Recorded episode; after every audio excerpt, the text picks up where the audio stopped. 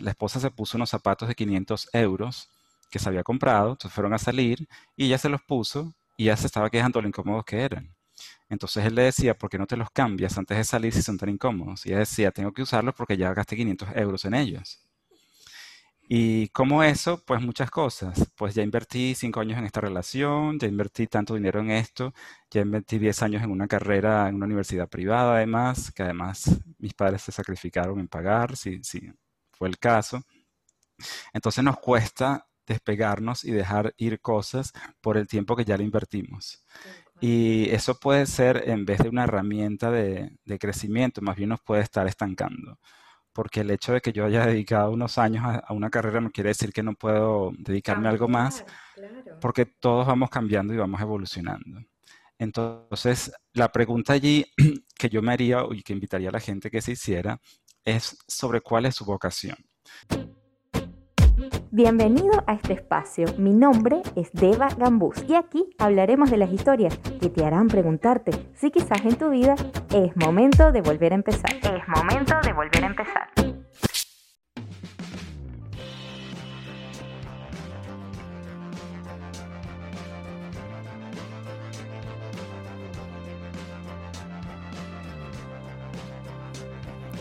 Episodio número 11. ¿Qué tal audiencia linda de Es Momento de Volver a Empezar? Bueno, el día de hoy les traigo a un invitado de lujo, de lujo. O sea, les confieso que amé esta entrevista. El día de hoy tenemos de invitado a Alex Pérez, un coach y facilitador de cambio y transformación que actualmente vive en Sydney, en Australia, pero es venezolano. De hecho, Alex y yo estudiamos juntos en la secundaria hace un montón de años. Y hoy quise traerlo porque tiene una historia súper interesante. Este episodio de verdad no tiene desperdicio por ningún lado. En serio, no se van a arrepentir de escucharlo completico todo porque hay tanto, pero tanto, tanto contenido de cosas que Alex nos comparte de su vida, de todo lo que ha aprendido a lo largo de sus proyectos, de su historia, de sus transformaciones, de su carrera, de su vida. O sea, un montón de cosas. De verdad, no quiero hacerles spoiler de esto, pero tienen que seguir escuchando esto hasta el final.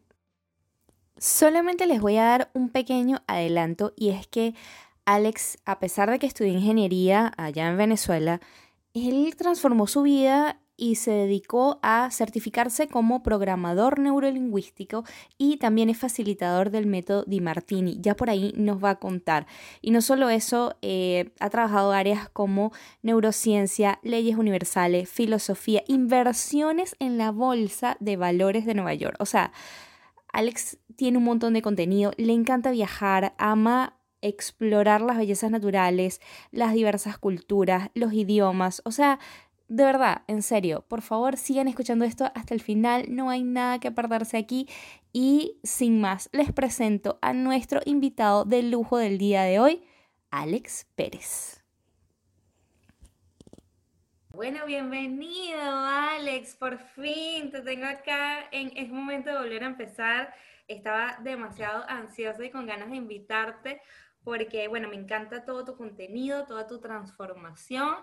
Em, ya he presentado a Alex en el preview de este episodio, pero igualito, pues, un venezolano que la verdad teníamos tiempo que no volvíamos a conectar. Alex y yo estudiábamos hace, wow, más de 20 años en la secundaria y desde ahí no conectábamos. Y bueno, nada, se dio la oportunidad ahora como que dicen que es el momento perfecto.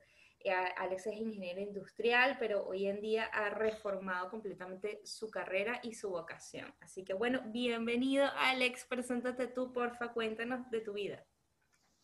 Hola, muchas gracias a ti y a todos los que están escuchando. qué bueno reconectar, definitivamente pienso que las cosas pasan en el momento que tienen que pasar, porque estudiamos la secundaria, pero nos vimos varias veces después en la universidad, porque los dos estudiamos en la misma universidad y pero bueno, no estudiamos lo mismo y eran como que muy puntuales los, las veces que nos veíamos.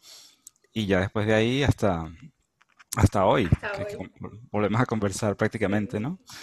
Entonces yo estudié ciertamente en Venezuela, en Caracas, Luego en la universidad estudié ingeniería industrial.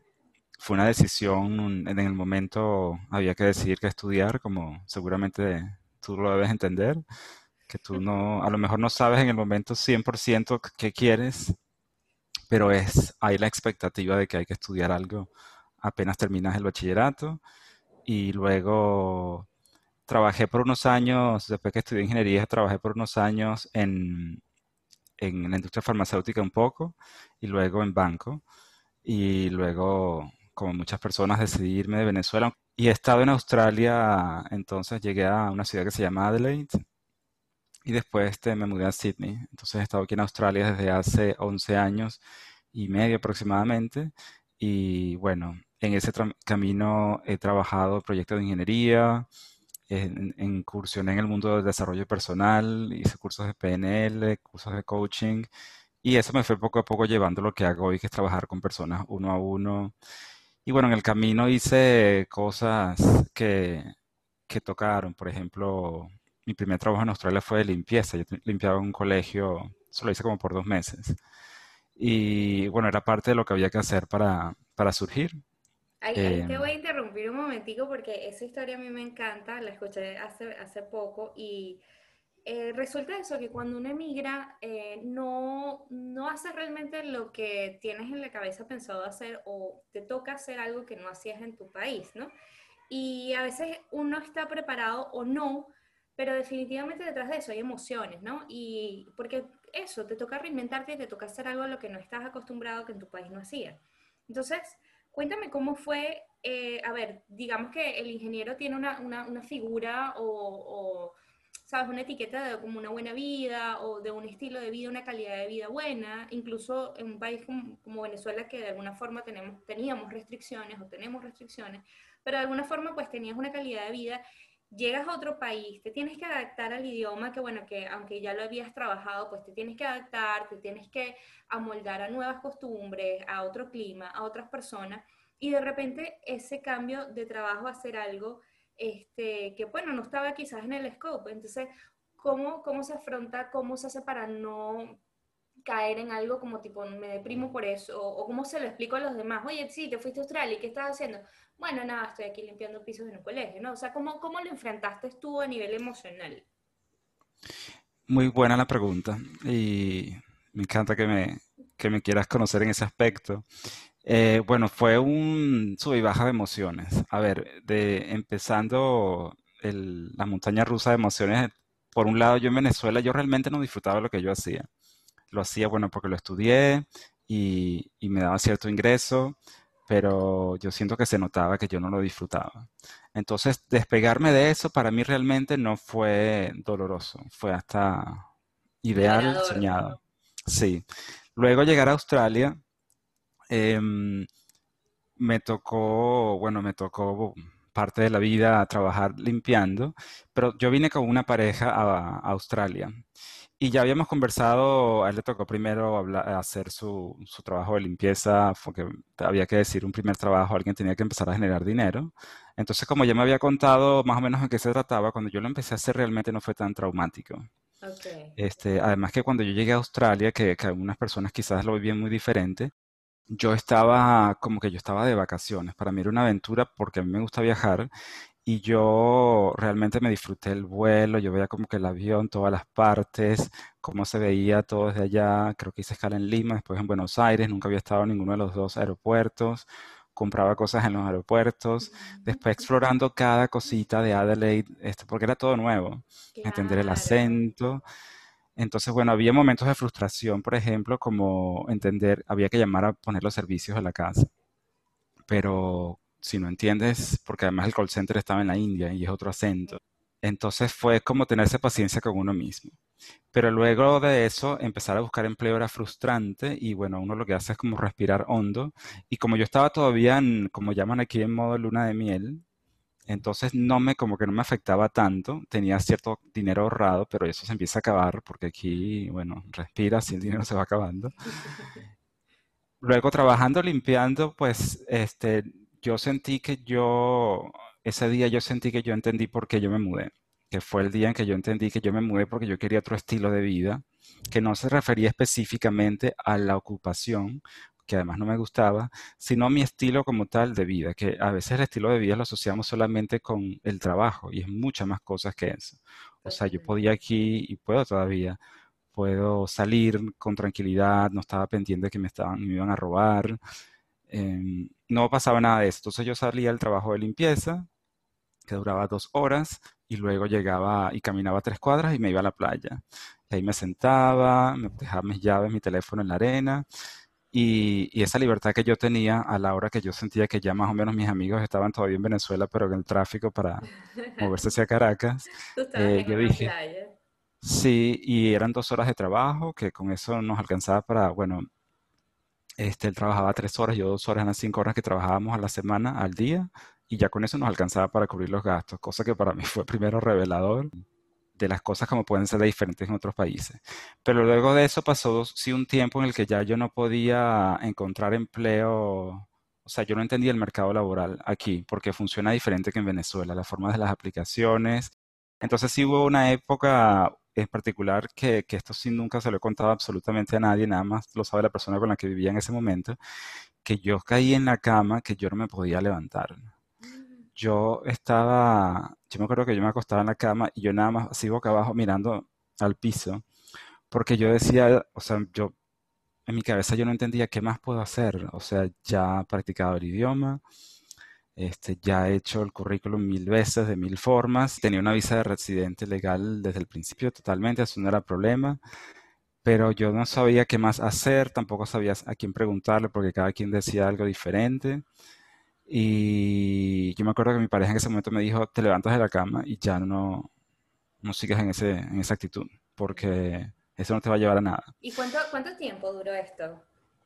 Este periodo debe haber durado, yo pienso que no más de dos semanas, pero si yo debo decir que hubo una vez, ha habido una vez en mi vida donde yo estaba deprimido, fue en esos días. Yo no, no lo concientizaba, pero sí, sí lo estaba, porque no podía, o sea, llegó un momento que no tenía ánimos ni de comer, ni de moverme, ni... Y yo decía, bueno, ¿y cuál es el sentido de todo? Claro, pero digo como que de alguna forma habías encontrado ya más estabilidad, de tranquilidad, de calidad de vida, de dinero, pero como que había algo más, o sea, necesito algo más y eso algo más no lo encuentro. Sí, sí.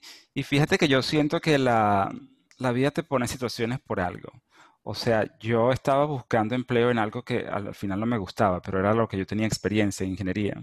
Pero a mí eso no me gustaba, eso no me gustaba y yo pienso que la vida me estaba poniendo una resistencia de para qué te vamos a dar algo que tú no quieres. Entonces que al final sí empecé a encontrar algo que, que tampoco que me encantaba, pero empezó a generar dinero y ya sí me cambió muchísimo la vida. Pero sí entendí, el aprendizaje más grande de ese periodo fue entender que la actitud la podemos decidir nosotros y a partir de ahí podemos tomar muchas decisiones. Pero como que hacerse responsable, ¿verdad? De, de, de, uno sacarse del hueco y de uno enfrentarse a lo que sea que se tenga que enfrentar. Sí, porque las cosas no pasan solas. Porque al final todo está allí. A ver, si a ti la vida te la cambió un libro, pues el libro siempre estuvo allí, solo que te, era toma de tu parte extender la mano y tomar el libro.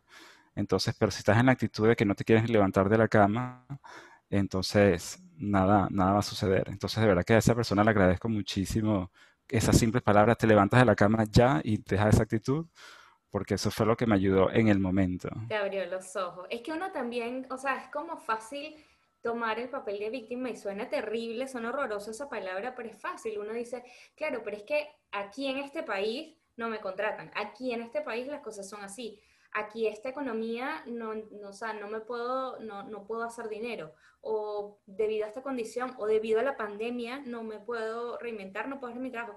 Pero la verdad es que todo se vuelven excusas que hace que tú le lances la pelota de la responsabilidad al otro allá afuera y no tomes tu cargo de decir, ok, sí, la estoy pasando mal, pero es mi responsabilidad salir de aquí. Sí, sí, sí. Y mientras estemos culpando al mundo por las cosas, bueno, siempre nos vamos a quedar en el mismo sitio. La pandemia ha sido un buen ejemplo que si que los podemos tocar también, pero siento que la pandemia, hasta cada reacción que cada persona ha tenido a la pandemia ha sido sacarle a la luz un poco sus cosas que tenía descuidadas, escondidas. Y sí, de eso tengo, de eso tengo varias conclusiones. De eso vamos a hablar, de hecho, sí o sí, por favor. Me encantaría saber tu visión, pero voy a echar un poquito para atrás un poco porque dijiste algo acerca de, lo de la parte de la, de la, vocación y del propósito, y es que me, me llama la atención porque uno se identifica mucho con su carrera al principio como que, bueno, esto es lo único que sé hacer, ¿no? Es, tu identidad y aunque a uno no le guste, uno busca como que dentro de eso porque dice, pero ¿cómo voy a hacer otra cosa? ¿A qué me voy a dedicar si yo estudié esto y me gradué, invertí años en la universidad, invertí dinero, invertí tiempo, solo me puedo dedicar a esto?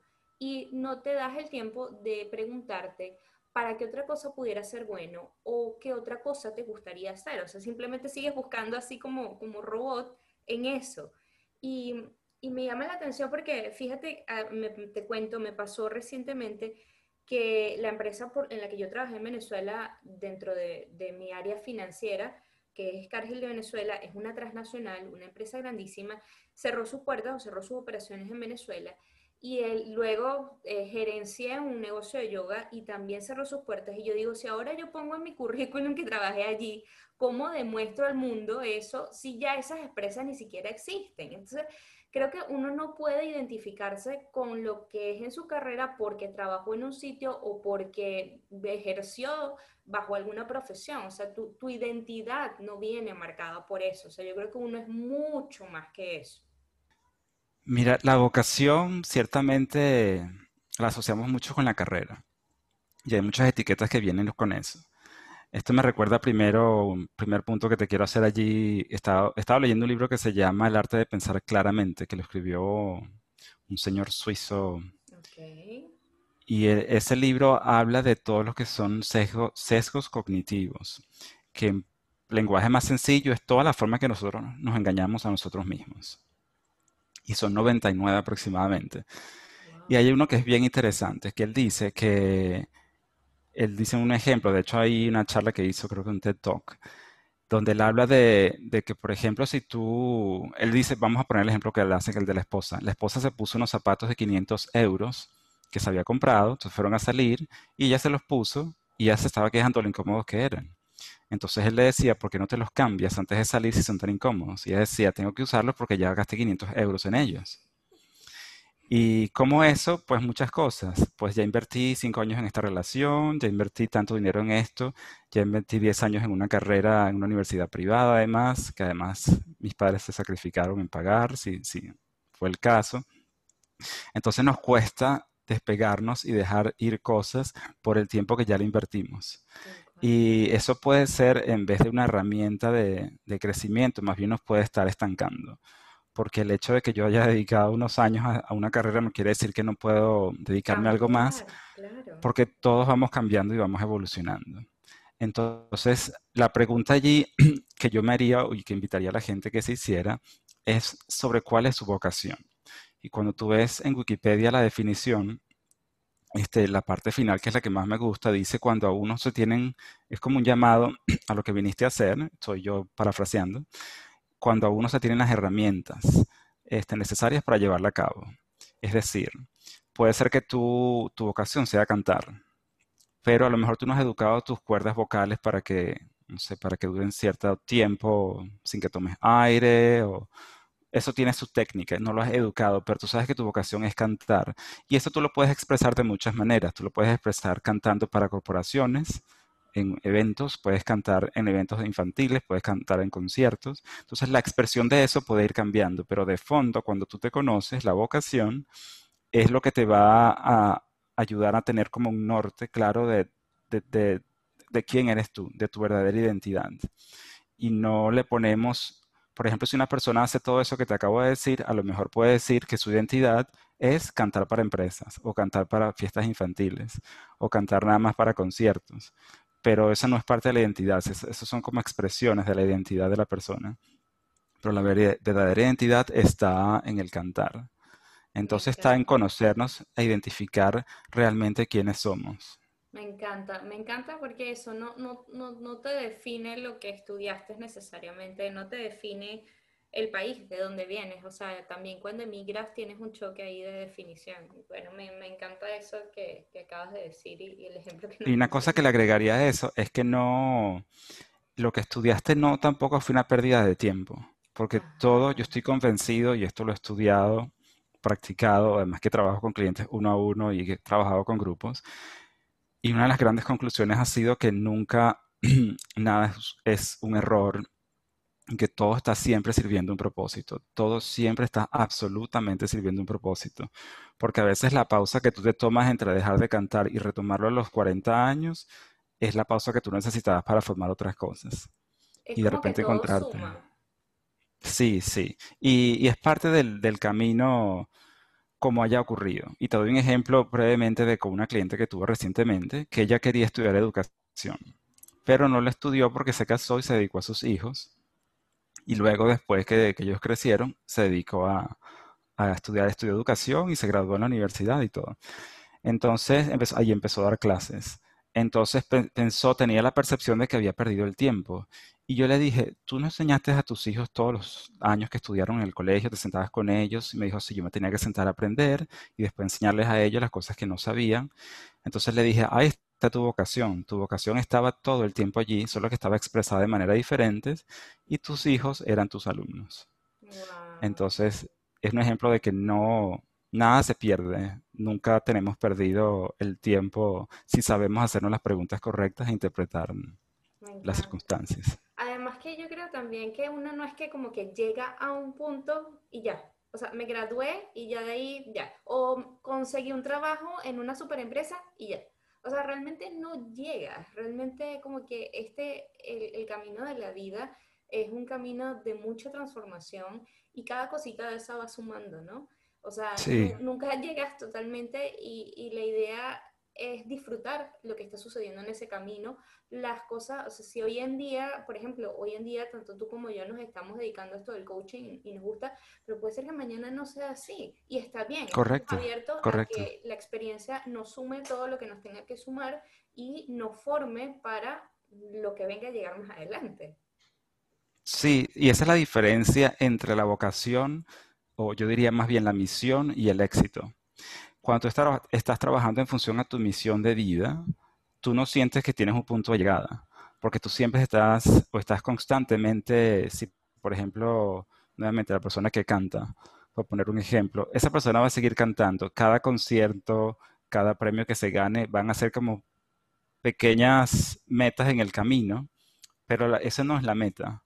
Y por eso es que yo no me apego al concepto de éxito, sino ya de misión y de autorrealización personal. Porque el éxito, bueno, primero que se lo estás poniendo al aplauso de los demás, pero cuando tú estás en una misión, tú no, tú no dependes tanto de la validación de los aplausos de los demás, sino que tú sigues haciendo tu trabajo, si en el concierto hay una persona o si hay un millón de personas, entonces no te apegas al, al éxito ni te apegas a la meta, sino que te apegas a tu misión. Y obviamente trabajas en función de siempre desarrollarte más, y pulir tus habilidades, tomar feedback, seguir puliendo.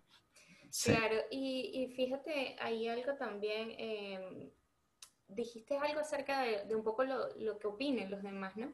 Y voy a, cambiar un poquito ahora el sentido y cómo, a ver, cómo a pesar de que no tenemos que estar demostrando nada de quién somos, porque definitivamente uno su identidad la conoce, pero cómo no dejar que no te afecte ese el que dirán, sobre todo cuando suceden estos temas de reinvención.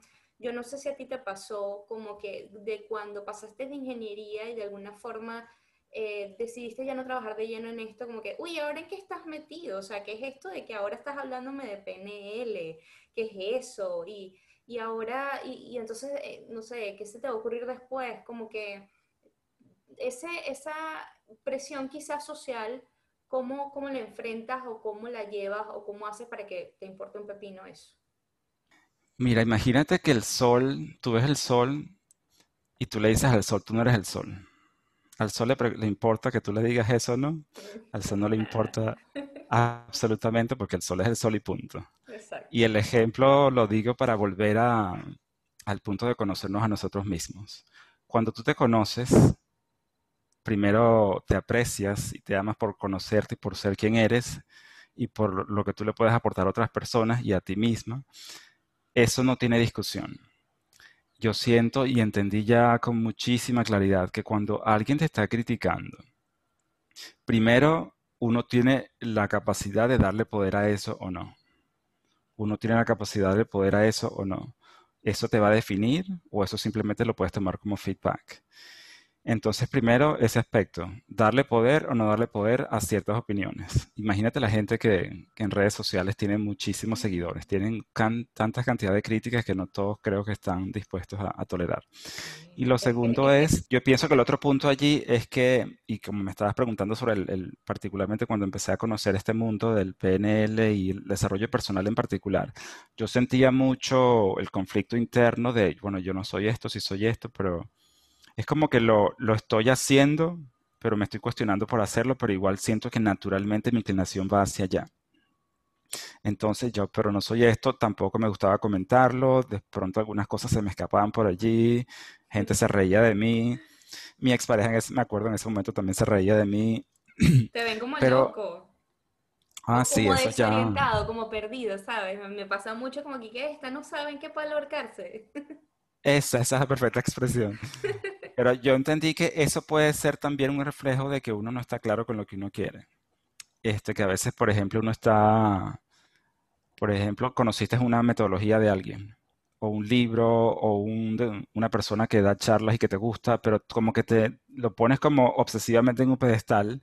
Entonces, cuando estás aquí tú exaltado la emoción, llega alguien que te tiene que traer de vuelta a tu centro. Y las críticas tienen la función de eso, de traerte de vuelta a tu centro para que no lo veas como una persona superior, sino simplemente como un ser humano.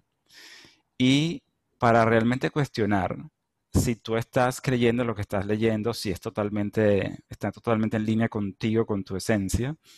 Y si alguien duda de ti, puedes pensar cuál es tu conversación interna contigo, si a lo mejor tú estás teniendo dudas contigo mismo de si eso es o no es para ti.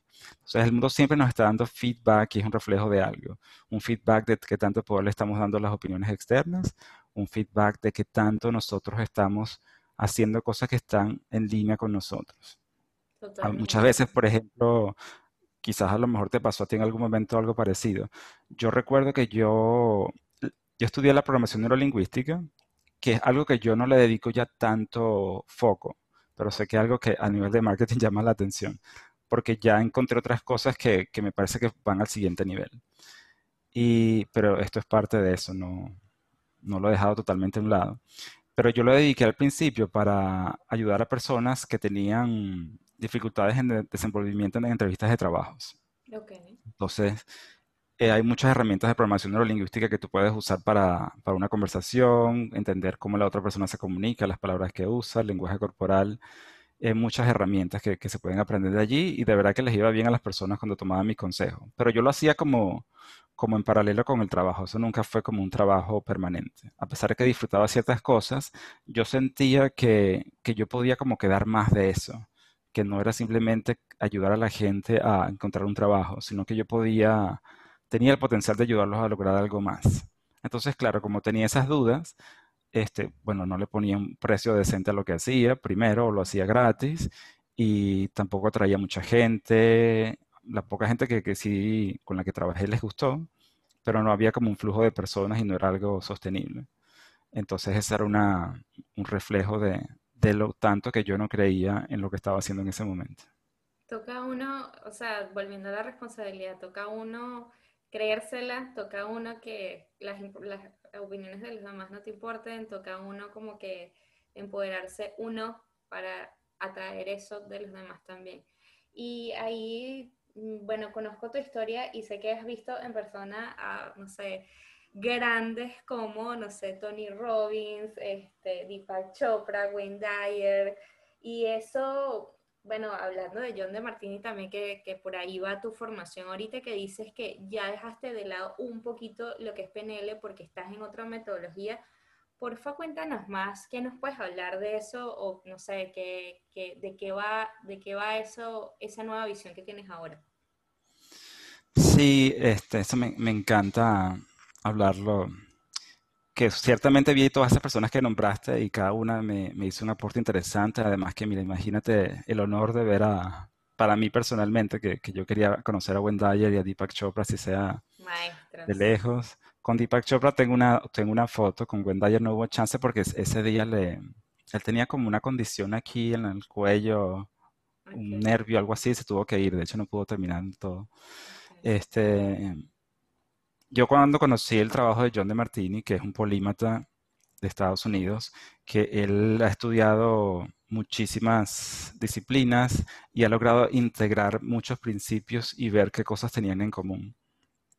Y una de las grandes cosas que él vio que tenían en común era el principio de, de los opuestos complementarios, que quiere decir que toda cosa que uno percibe, por ejemplo, él lo trasladó eso de la, por ejemplo, de la mecánica cuántica, donde estaba, por ejemplo, un, premio Nobel que se llama Paul Dirac, que él se ganó un premio Nobel y él estudiaba lo que eran las partículas y antipartículas, electrones y protones.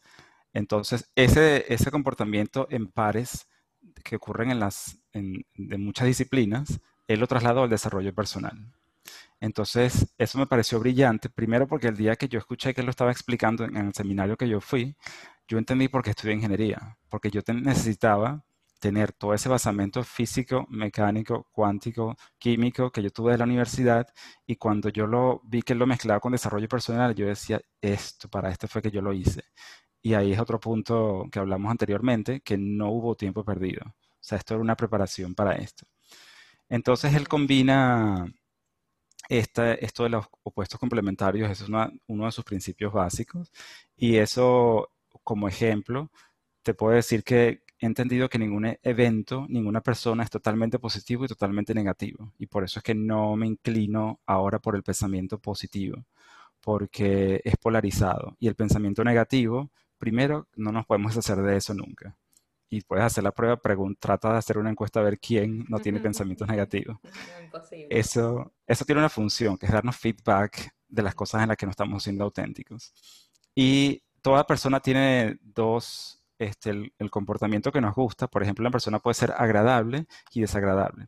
Y todos tenemos esos pares de comportamientos, absolutamente todos yo puedo decirte que yo soy una persona muy agradable si tú me haces una entrevista, si tú me hablas de las cosas que a mí me gustan, pero si tú me pides que haga cosas que no me gustan, no voy a ser una persona agradable.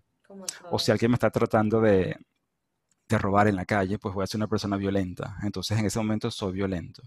Entonces a veces cuando yo escucho y he aprendido a, a mantener prudencia, que una persona dice, yo no soy esto, yo no soy aquello, yo no soy esto, yo no soy aquello. Todos somos absolutamente todos, solo que lo usamos cuando lo necesitemos. Entonces, con John de Martini, eso fue uno de los, ha sido uno de los principales aprendizajes. Y es lo que trabajo cuando hago la metodología de él, que él creó su método, el método de Martini, que es entender que todos somos todos. Y por eso hablamos del, por ejemplo, del, del reflejo, lo que te decía anteriormente, de que todo es un reflejo de nosotros pues también cuando tú ves un candidato presidencial que tiene algo que no te gusta es porque te recuerda una parte de ti que tú no has amado. Eso es un reflejo de nosotros.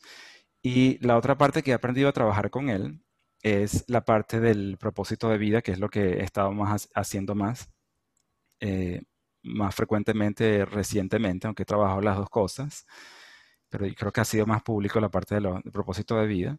Em, él estudió una rama del conocimiento que se llama axiología, que es el estudio de los valores humanos, y es desde el punto de vista de la naturaleza humana. No hablamos de en, en axiología de valores como lo que tú escuchas en una empresa, que somos integridad, honestidad, eh, servicio al cliente, ese tipo de cosas.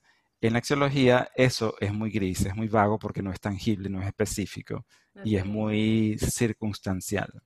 Por ejemplo, si yo te digo a ti, yo soy una persona honesta.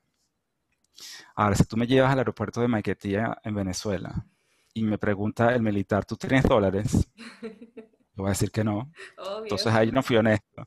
Entonces te das cuenta cómo mis valores son circunstanciales. Claro. no es sostenible. Pero cuando hablamos de valores desde el punto de vista de axiología, lo que es la esencia de la persona, yo te digo, a mí me encanta leer, me encanta viajar me encanta enseñar. Y eso no es circunstancial. No es que me gusta cuando estoy en Venezuela más que cuando estoy aquí, me gusta siempre. Entonces, ese, esa parte también la aprendí de él, el estudio de lo que es la esencia del ser humano en cuanto a sus valores basado en axiología. Eso es, digamos que en gran resumen, uno de sus principales aportes que me ha hecho. Como un poquito leyes universales, ¿verdad? O sea, lo veo un poquito ahí como que ley de polaridad, la ley de la unidad, eso de todos somos uno, o sea, un poquito, un poquito basado en ese trabajo. Y ahí te voy a llevar a que me encanta también que hayas mencionado lo del tema de que te diste cuenta que habías estudiado ingeniería por algo y ahí encontraste el match con la parte de desarrollo personal. Y es que la gente tiende a ver o me dedico a la ciencia o ahora que eres coach estás totalmente fuera de la ciencia, ¿no? O, o, por ejemplo en mi caso, cuando haces yoga estás completamente fuera de la ciencia. Y, y, lo ve como místico o esotérico o algo ya más, no sé, de psicología o algo más abstracto, ¿no? Pero para mí yo no lo veo como una cosa divorciada una de la otra, ¿no? Yo creo que al final todo tiene un porqué y todo de alguna forma se complementa. Sí, yo siento que todo es un complemento y que la espiritualidad, en principio, yo pienso que está en todo y puede estar en todo. A ver, si yo soy una persona que me encanta la naturaleza y yo me dedico a hacer conservación de los árboles que están aquí en el sector donde yo vivo, aquí en Sydney, alguien puede decir que esa es mi forma de espiritualidad. ¿Pero por qué? Porque a mí me encanta la naturaleza, estoy trabajando en línea con lo que me gusta y esa es mi forma de expresar mi espiritualidad. Pero una persona que es dueño de una compañía que tiene 10.000 personas y que nada más se dedica a trabajar y hacer que la compañía crezca, es una persona que está generando muchísimas fuentes de empleo, que impacta muchísimas familias y que impacta el bienestar de esa familia, la salud de la familia, el que tengan dinero para la educación de los hijos. Eso también es espiritualidad y es una persona que está actuando también en, en línea con, con su esencia. Entonces yo siento que una cosa no es más espiritual que otra la espiritualidad verdadera yo la veo como cuando nosotros estamos viviendo en función a quienes somos y estamos usándolo para el servicio de nosotros y el servicio de los demás. Pero no lo veo divorciado totalmente y, bueno, por ejemplo, si en la parte financiera la gente no la ve en yoga, a lo mejor una persona que quiere emprender un negocio en el mundo de yoga puede pensar que ese conocimiento les sirve para entender cómo va a delegar las funciones financieras de su, de su empresa, por ejemplo. Entonces todo sirve un propósito y yo definitivamente no, no lo veo divorciado para nada. Tal cual, tal cual, estamos en línea. Entonces, bueno, explícanos algo eh, que me llama ahora la atención y, bueno, hablaste del propósito de vida y hay mucha gente que mm, piensa que este propósito es algo como tan abstracto, ¿no? Como que quizás no se sienten contentas con su trabajo y dicen, bueno, tengo que encontrar un propósito, pero ¿cómo lo encuentro? Y ahí tocamos ese punto de cómo vivir por diseño y no por defecto, que es el curso que Alex está a punto de impartir. Háblanos porfa de tu curso y háblanos porfa cómo se entiende esto del propósito de vida. Perfecto, esa pregunta. Em, el propósito de vida es una de las tareas más grandes que, que nosotros podemos emprender. Y a veces yo siento que le dedicamos más tiempo a planificar una reunión navideña o una reunión de cumpleaños o unas vacaciones a planificar nuestra vida y entender a qué vinimos. Una, cita que me gusta mucho, que yo uso con frecuencia, es que los dos días más importantes de tu vida son el día en que naces y el día en que entiendes por qué, de Mark Twain. Y el propósito de ese bootcamp es precisamente ayudar a las personas a encontrar su propósito de vida. Y yo uso mucho, me baso en la parte de la axiología, pero cuatro preguntas básicas que te pudieras hacer, mm, bueno, tú o la persona que quiera usarlas para sí mismo. ¿En qué inviertes tu tiempo? ¿En qué inviertes tu energía? ¿En qué inviertes tu dinero con más frecuencia? ¿Y qué ocupa tu espacio? Esas son para cuatro. La gente que se esté preguntando cómo lo encuentro, ¿no? Sí, sí, porque a veces está frente a nosotros, pero nosotros no, no lo sabemos interpretar. Por ejemplo, en mi caso, para dar un ejemplo que es el más cercano que puedo tener, yo tenía libros de desarrollo personal, dedicaba tiempo al desarrollo personal, le dedicaba dinero a viajar, a ir a los, a los cursos, los seminarios, las presentaciones que habían aquí, eh, y energía, por supuesto. Entonces, esas son unas indicaciones claras de que eso, que por ahí va mi camino. Entonces, en este seminario, en este bootcamp que he creado, que ya pronto va a empezar, bueno, ya será el, principio del 2021 que va a empezar la segunda edición. ¡Wow! Ya, ya está en curso la... Qué bueno porque para el momento en que estamos grabando esto, a lo mejor sale en diciembre, pero genial para que la gente se inscriba en esa segunda edición. Sí, yo creo que cuando ya esto salga al aire, el bootcamp va a haber terminado la primera edición, pero me ha, me ha traído mucha satisfacción porque primero ha sido una confirmación para mí de que estoy en el sitio donde debo estar. Cuando estoy dictándolo, me encanta y lo disfruto muchísimo, el tiempo se me va volando y eso también es un ejemplo de que lo, para... estás, de que lo estás disfrutando. Pues. Sí, cuando el tiempo se te va volando. Entonces aquí este seminario consta de varios ejercicios donde nosotros nos preguntamos este, de formas diferentes el propósito de vida, que tiene que ver con nuestro pasado, con las cosas que nos inspiran, las cosas que hacemos día a día como sin motivación externa, sino que las hacemos más bien desde la inspiración o desde nuestra propia iniciativa, este, las cosas en las que tendemos a, a tener más respuestas. Por ejemplo, Elizabeth Gilbert, a mí me encanta ella, una de mis mujeres favoritas del mundo, eh, que escribió el libro... Comer, rezar y amar. Ese libro. Ella dice en una entrevista que una forma en que tú te das cuenta si eres profesor es que la gente siempre te está haciendo preguntas. Entonces a veces, a mí me pasaba mucho que estaba en la, en la universidad y me preguntaban muchísimo mis compañeros de, de, de estudios. Este, cuando estaba en primaria también me pasaba en casa. Entonces habían como todas estas señales que yo no sabía interpretar. Y el propósito del curso es para aprender a, aterrizar eso y a darle una interpretación. Había, por ejemplo, una materia en la universidad que era programación neurolingüística, humanidades 3. Eh, humanidades 1, era humanidades 1 y era sobre programación neurolingüística. Yo me acuerdo que me encantó porque era como el estudio del pensamiento y cómo podemos decidir cómo reaccionamos. Y yo me encantó, lo disfruté, así como disfruté de ser preparador de cálculo 2, pero yo lo puse a un lado porque eso no iba en línea, según yo, conmigo, porque yo estaba estudiando ingeniería. Entonces, en este bootcamp es aprender a reconocer qué fueron esas pequeñas cosas que parecen pequeñas, pero eran indicaciones tempranas de, son, por donde son banderas gigantes que te están haciendo así luces, pero uno no se da cuenta. Uno no se da cuenta porque uno está viendo para otro lado. Entonces el bootcamp consta de cuatro sesiones en vivo, que son todas por Zoom. Em, bueno, pues yo estoy en Australia y no todo el mundo que, con el que trabajo vive aquí. Son cuatro sesiones. Son cuatro semanas. Es una sesión por semana y este, son 90 minutos cada sesión. Entonces hacemos ejercicios prácticos en vivo y yo también envío ejercicios de tarea porque hay que enviar tarea a la gente.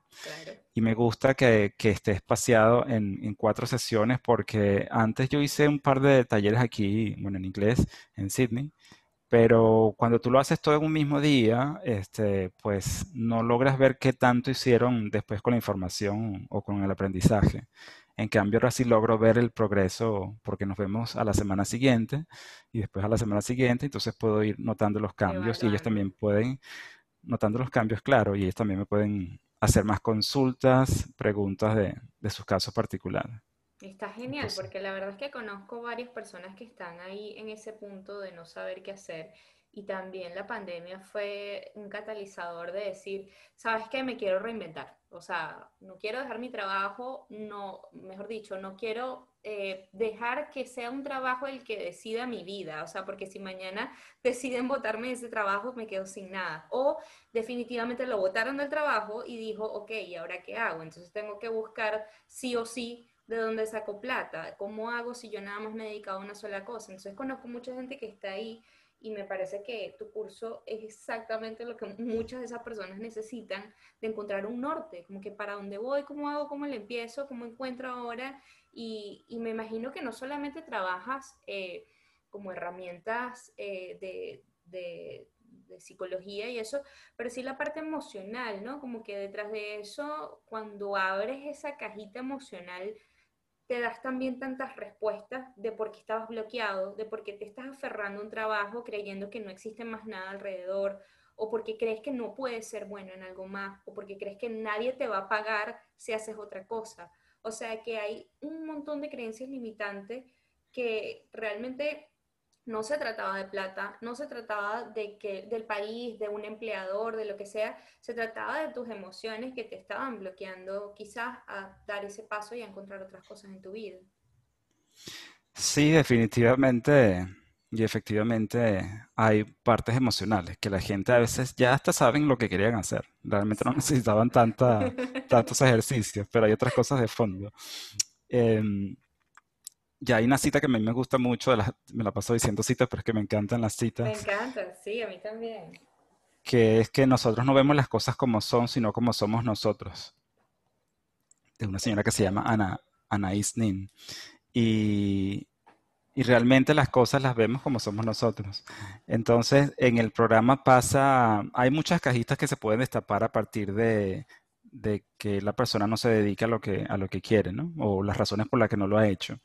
Y no, en este periodo de tiempo, de, de verdad que no da tiempo de hacerlas todas o de explorar eso, pero sí toco una que tiene que ver con la parte financiera, que es la, quizás la más frecuente que noto que, que ocurre que la gente tiene lo que yo llamo un techo psicológico financiero.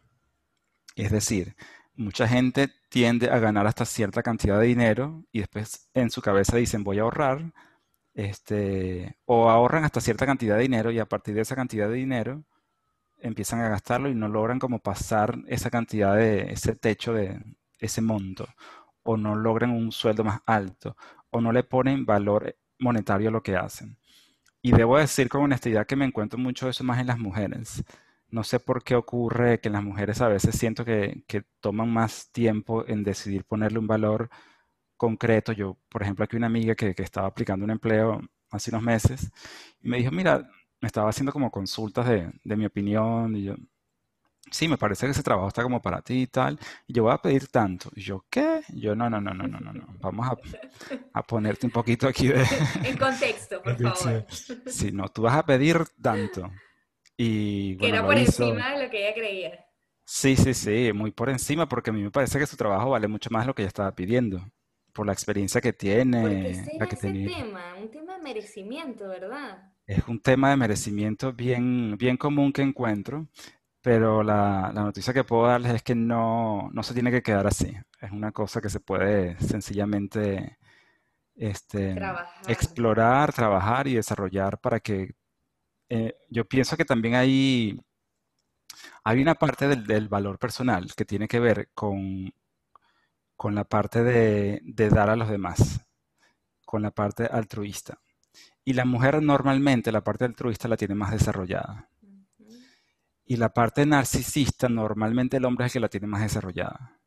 Entonces, por eso normalmente los cargos que son altos, donde pagan mucho, donde uno ve con más frecuencia hombres. Pero puede pasar también mucho que el hombre no siente satisfacción personal, inspiración por lo que hace, sino que muchos trabajos lo hace por dinero.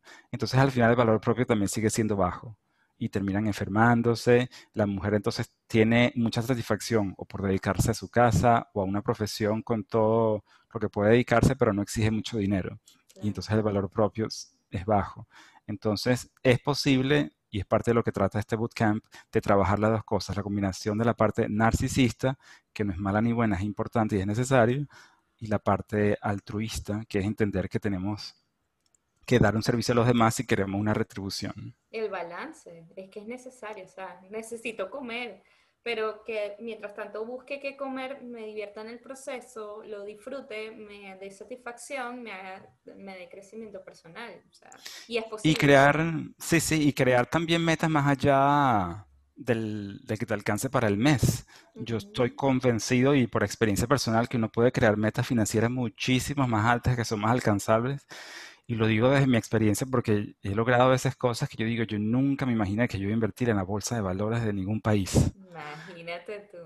Y he dado los pasos y me he dado el permiso de hacerlo. Y, la educación también, por supuesto, me he educado en eso, me he empoderado en esa área para, para lograr mm, incursionar en ese mundo este, hasta cierto nivel, por supuesto, pero, pero es algo que para mí, viniendo de donde vengo, era como impensable. No way, no way. Sí, entonces esos es límites eso, o realmente sea, se los pone es, uno. es, es eso, es un límite mental, o sea, cuando tú te pones a ver, estoy segura que, estoy segura que después que te, que te documentaste un poco quizá y empezaste a meterte así, quizás tímidamente con eso, te diste cuenta que dije, o sea, o dijiste, la verdad esto no es tan difícil, o no es rocket science, o sea, puedo hacerlo, o sea, puedo invertir algo y ya, y me puede dar dinero, entonces es romper la barrera mental y, y, y hacerlo, o sea, no, no es algo de más allá. No, no, es tomar el, tener la disposición y también ver cómo eso, esta es una de las razones principales por la que la gente no lo hace, porque ellos no ven cómo eso está en línea con lo que ellos son en su esencia y lo ven divorciado. Por ejemplo, cómo yo trabajar, poner dinero en la bolsa y crecer una riqueza personal, cómo eso va a contribuir con, con mi esencia de lo que yo quiero hacer. Entonces, si yo veo eso desconectado, yo no lo voy a hacer y me voy a ocupar nada más de lo, de lo primero, que es lo que a mí me gusta hacer y ya. Pero esas dos cosas, definitivamente, una puede ayudar a la otra. O sea, tú puedes generar dinero haciendo lo que quieres e invertirlo y que la inversión la puedas reinvertir en ti para seguirte educando Claro.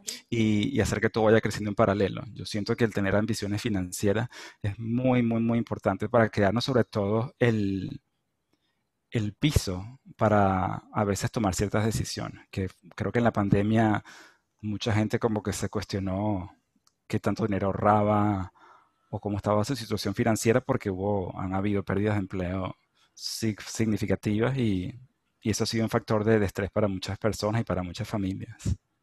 Totalmente, totalmente. Yo siento que esa es una tarea que cada persona tiene que hacer y sentarse a interpretar qué mensaje me ha dejado esto. Me ha ayudado a cuidarme más la salud, a darme cuenta que soy más vulnerable de lo que yo pensaba, qué hábitos alimenticios tengo, qué hábitos de sueño tengo, qué hábitos tengo de estrés, o sea, me estoy dedicando a cosas que me generan estrés. Hay dos formas de estrés, el estrés negativo, que es no- normalmente conocido como el estrés, y el, uno que se llama eustrés, que es un estrés que favorece el cuerpo. Y ese estrés viene dado cuando tú haces, por ejemplo, imagínate que tú vas a hacer un evento de yoga y que el evento de yoga requiere que tú tienes que contactar, no sé, a lo mejor un patrocinador, al dueño del sitio donde lo vas a hacer, a las personas, y eso te genera un poquito de estrés, pero como tú disfrutas todo eso, es como que igual lo haces como con gusto. Eso se llama eustrés, es un estrés que favorece tu sistema Ah, mira tú qué inmunológico. interesante. Entonces, la, digo porque no quiero dar nunca la idea de que vamos a vivir en paz sin estrés, porque hablamos de la partícula y la antipartícula antes, ¿no? Bueno, siempre vamos a tener una combinación de paz y estrés, Opuestos pero podemos. Exacto, pero podemos decidir qué tipo de estrés queremos tener, qué tipo de estrés. Entonces, ahí donde yo invito a la gente a que se pregunte qué me dejó para mí. Entonces, a mí personalmente, dedicarme más tiempo a lo que, a lo que quiero hacer, aprender a leer más sobre sobre el, el cuerpo, no solamente a, a leer en libros, sino a leerme yo, mi cuerpo, las señales del cuerpo, a, a interpretar o a no darle tanto valor a las noticias también, porque a veces las noticias son un factor que me gustó mucho que tú lo mencionabas en tu podcast, que el- las noticias son una fuente de estrés, porque no sabes nunca la película completa, sabes como que lo que te quieren decir en el momento. Entonces no, yo dejé, incluso a veces me dicen, ¿no te enteraste que no supe nunca? Estaba leyendo un libro. No, cuéntame en Entonces, todo caso, si, si es importante, sí. cuéntamelo. Sí, y el trabajo fuerte que yo pienso que le ha ocurrido a muchos, que creo que ha sido el más intenso, es que los ha puesto de cara consigo mismos. Yo el ejemplo que doy es que imagínate que tú tienes un jefe que no te gusta y que te quedas encerrada con tu jefe o tu jefa por meses en un ascensor. Eso es desesperante porque no quieres estar con esa persona y hay como un radio De distancia, de espacio, donde uno tiene una tolerancia de acuerdo a cuánto te guste una persona o no. Eso está estudiado. Este, de hecho, con parejas pasa. Cuando tú estás de buenas con la pareja, tienes un radio donde los quieres y cuando estás de mala, quieres un radio más grande Aléjate, por favor. Sí, donde Te quieres quiero, pero allá en, en tu esquinita. Sí, entonces en la pandemia, imagínate que ese jefe era una parte de ti que no te gustaba. Entonces te encerraron en tu casa con esa parte de ti que no te gustaba y te tocó convivir con ella. Yo, afortunadamente, trabajé, trabajé mucho con ese jefe y, y yo estar encerrado fue como, decía ayer en, en una conversación, vacaciones con Benevisión. Yo no tenía ningún problema con estar en mi casa. Claro, yo como tengo pareja, vivíamos aquí los dos. Él no le gustaba así para nada este, estar encerrado porque le gusta más su, su grupo de, de trabajo y socializar. Yo como no quería estar en el trabajo y Feliz. quería estar en mis cosas, entonces a mí me dijeron como, me dieron como un premio, la verdad que fue como un premio. Pero porque había un trabajo detrás de que ya yo no me siento incómodo estando solo. Yo a veces veo con mucha curiosidad cómo a las personas no les gusta estar consigo misma, porque lo he escuchado, que me lo han dicho. A mí no me gusta estar solo. O si mi, si mi pareja sale del trabajo tarde, yo no me voy a mi casa hasta que llegue, porque ¿qué voy a hacer yo solo en mi casa? Y yo digo, Dios mío, tiempo libre. O sea, yo lo veo como, eso, eh, eh, es, es ese miedo a estar solo con uno, es no querer verme, ¿no? O sea, imagínate tú que no me caigo tan bien que no quiero estar conmigo misma, o sea, tú tienes que buscar tu espacio para caerte bien y disfrutar tu tiempo contigo. Y entonces caes en distractores sociales, entonces bebes, entonces sales a fumar por la ansiedad de que, ¿qué hago aquí? Estoy solo, entonces, no sé, te caes en redes sociales, te ves cinco maratones en Netflix, pero es es la huida, es la huida a no eso es. enfrentar, verme, ver mis emociones, ver qué siento. Eh, a mí me pasa Sí, con la meditación, la gente que me dice, pero es que yo no puedo sentarme a meditar cinco minutos. Y no puede, no solamente por la actividad mental, ¿no? Que eso ya es otro tema, pero que no pueden porque le da una sensación de que están solos, de que, que está pasando alrededor, y es como que no puedo, no, no puedo encontrarme con eso, no puedo encontrarme conmigo. Sí, sí, la meditación yo siento que ayuda muchísimo, obviamente, a, a- a lo- lograr estados de relajación y tiene muchísimos beneficios desde el punto de vista de neurociencia, que es algo que yo también estudio mucho.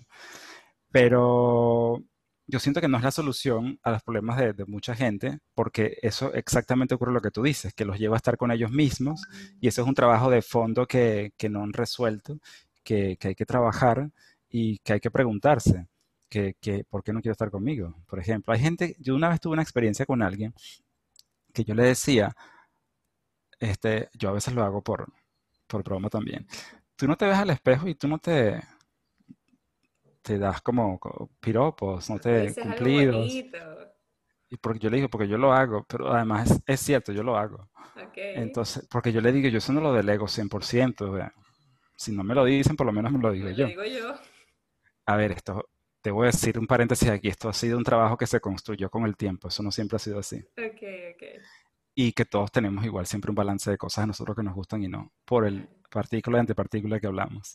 Pero entonces le decía a esta persona esto, tú no te ves al espejo y te dices que, que te gusta, que te quieres, o, o qué te gusta de ti, o hola, ¿cómo estás? ¿Cómo estás? Oye, Imagínate, vale. preguntarte cómo estás, que a veces no nos preguntamos cómo estamos. Y esta persona me dice, "¿Tú- ¿vos estás loco? Y yo, ¿pero por qué? Y yo, no, no, no, yo no puedo hacer eso que haces tú. Entonces me da, me daba risa porque yo decía, wow, qué, qué interesante que, que una persona que tú, porque esta persona en particular yo le veía externamente mucha autoconfianza y de hecho mucha facilidad para relacionarse con los demás, ok. que una facilidad increíble, pero nunca me imaginé que su relación consigo mismo fuera, fuera totalmente diferente a, a la relación que tiene con las demás personas. Entonces la pandemia, mira, creo que muchos más nos vimos en el espejo también. Empezar a decirnos cosas. Sí, sí, o cualquier cantidad de cosas realmente. Tal cual, tal cual. Qué rico, qué chévere. Sí, definitivamente tuvo un lado bueno. Yo te puedo decir que este ha sido uno de mis mejores años y no solamente porque haya sido de cosas buenas. O sea, pasé cosas difíciles también, pero esas cosas difíciles son las que te catapultan a situaciones Sí, diferentes en tu vida. Así que mm, sí, siempre que hay que hay que ver, todo depende de la forma en la que lo veas. Así de simple, ¿no? Pero bueno, este, cerrando también ahora el tema de la pandemia, para, para ir cerrando el episodio y nos hablaste del libro, quiero que por favor, aunque ya note aquí y va a estar en las notas del episodio, no se preocupen los que nos están escuchando, va a estar aquí en las notas del episodio el que nos dijiste, pero un libro que tú recomendarías sí o sí, oigan, por favor léanse esto porque es una manera de empezar a cambiar tu mentalidad en algo, te va a ayudar, te va a dar herramientas. ¿Qué, qué libro sería? Bueno, de verdad que se me ocurren tres. Ah. ¿Tengo permiso de dar tres? Por favor, adelante, me encanta. Em, mira, un libro que a mí me encantó es, que a lo mejor lo has escuchado, que se llama El hombre en busca de sentido, Ok, no lo he de escuchado. Víctor, de Viktor Frankl. Ok. Él, para darte la versión corta del- de, lo que se trata, él estuvo en un campo de concentración nazi y él fue una persona que sobrevivió a ese, a esa experiencia. Y algo que pasó allí con él en particular es que él, por como él lo cuenta, a las personas las ponían como en una línea para los que iban a entrar al, al campo de concentración, no, los que, los, los que iban a matar ese día y a los que no. Entonces, este, tú sí, tú no, tú sí, tú no. O sea, uno por uno los iba mandando como a la izquierda o a la derecha. Y cuando llegó el turno de él, a él le tocaba como que lo, que lo mataran. Y el, el guardia como que, no sé si se confundió, esa parte no la recuerdo bien, se confundió o sencillamente con su mismo ego, superego de, de yo tengo la autoridad, ah, tú sí, te puedes quedar. Y le dio la oportunidad y se quedó, pero fue así como medio aleatorio.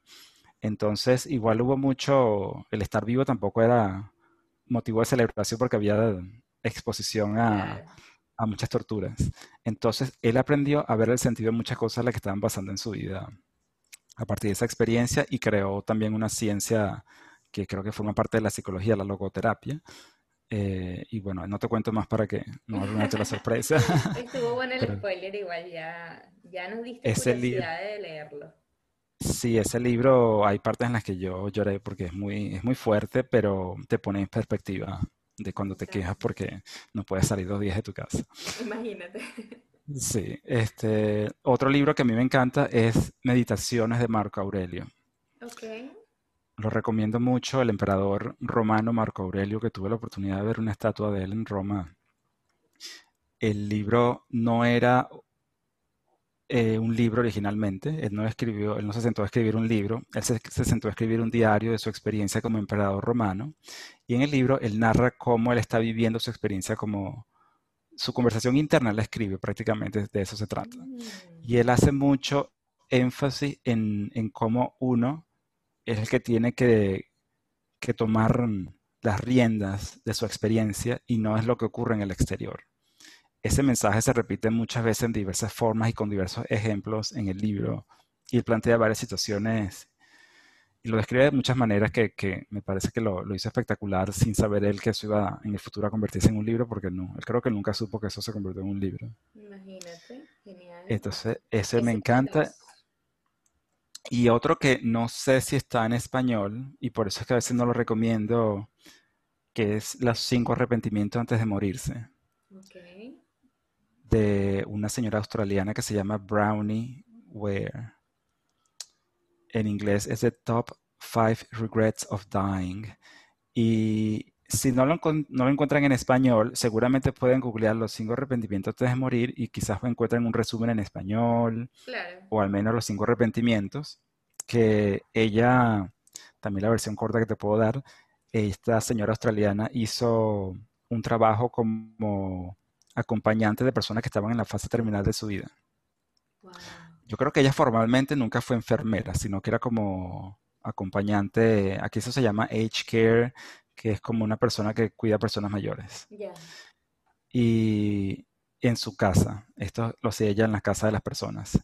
Y ella tenía conversaciones con, con las personas y les preguntaba sobre su vida y qué hubieran cambiado, qué hubieran hecho diferente. Y a partir de eso ya fue como tomando los elementos comunes, qué cosas en comunes repetían y repetían. Y ella empezó a escribir un blog que se hizo famoso y de a partir del blog ella hizo el libro. Y es un libro también bien interesante, Tremendas herramientas tenemos aquí. sí, que nos pone en perspectiva. Entonces esos son los tres libros que yo recomendaría a los que nos están escuchando. Súper, súper, Alex. Bueno, estoy fascinada realmente con tu nuevo, tu nuevo yo. Me encanta tu nueva versión. De verdad, te lo he dicho ya en múltiples oportunidades porque me encanta. Ya, ya, ya venía viendo eh, tu cambio y tu transformación y de verdad creo que tienes muchísimo contenido, muchísimo que aportar. De hecho, me atrevería a decir que este no va a ser la, la última grabación que hagamos. De seguro a lo mejor volvemos a hacer otra, no sé, de educación financiera. Nos has nombrado tanto esto de, de saber ahorrar y saber organizarse. Con gusto. que quizás por ahí se venga alguna otra cosa, alguna probable, no sé, promoción de tu segunda edición del curso, no sé, de tu bootcamp, algo vendrá por ahí. Pero bueno, más que nada agradecerte la oportunidad este, que me diste ahorita de poder entrevistarte, de que la gente conozca un poquito detrás de lo que está pasando en tu vida. Y no sé si quieres dejar alguna frase, no sé, algo final, algo que quieras comentar para cerrar, no sé. Sí, bueno, en principio darte las gracias por la invitación. Ha sido un gusto para mí también conocer esta nueva tú. Y también he venido de lejos observando tus cambios, que los he aplaudido y celebrado cada uno de ellos y los seguiré. Y me encanta que la gente se dé el permiso de hacerlo. Y bueno, gracias por hacerme parte de mi misión, hacerme parte de tu misión y tú ser parte de la mía. Y un mensaje para la gente que nos está escuchando de cierre, yo diría que se den el permiso de conocerse de planificar la vida que quieren. Yo, una analogía, un ejemplo que traigo de esto, para cerrar este punto, hay un astronauta que se llama Chris Hadfield, que es canadiense, y él habla en sus ah, entrevistas de lo importante que es planificar los detalles para ir al espacio, porque hay muchas cosas que pueden salir mal. Y hay que planificar muchos detalles, muchos escenarios, muchas cosas, que, muchos riesgos que considerar. Y eso es un detalle, o sea, viajar al espacio requiere muchísima planificación.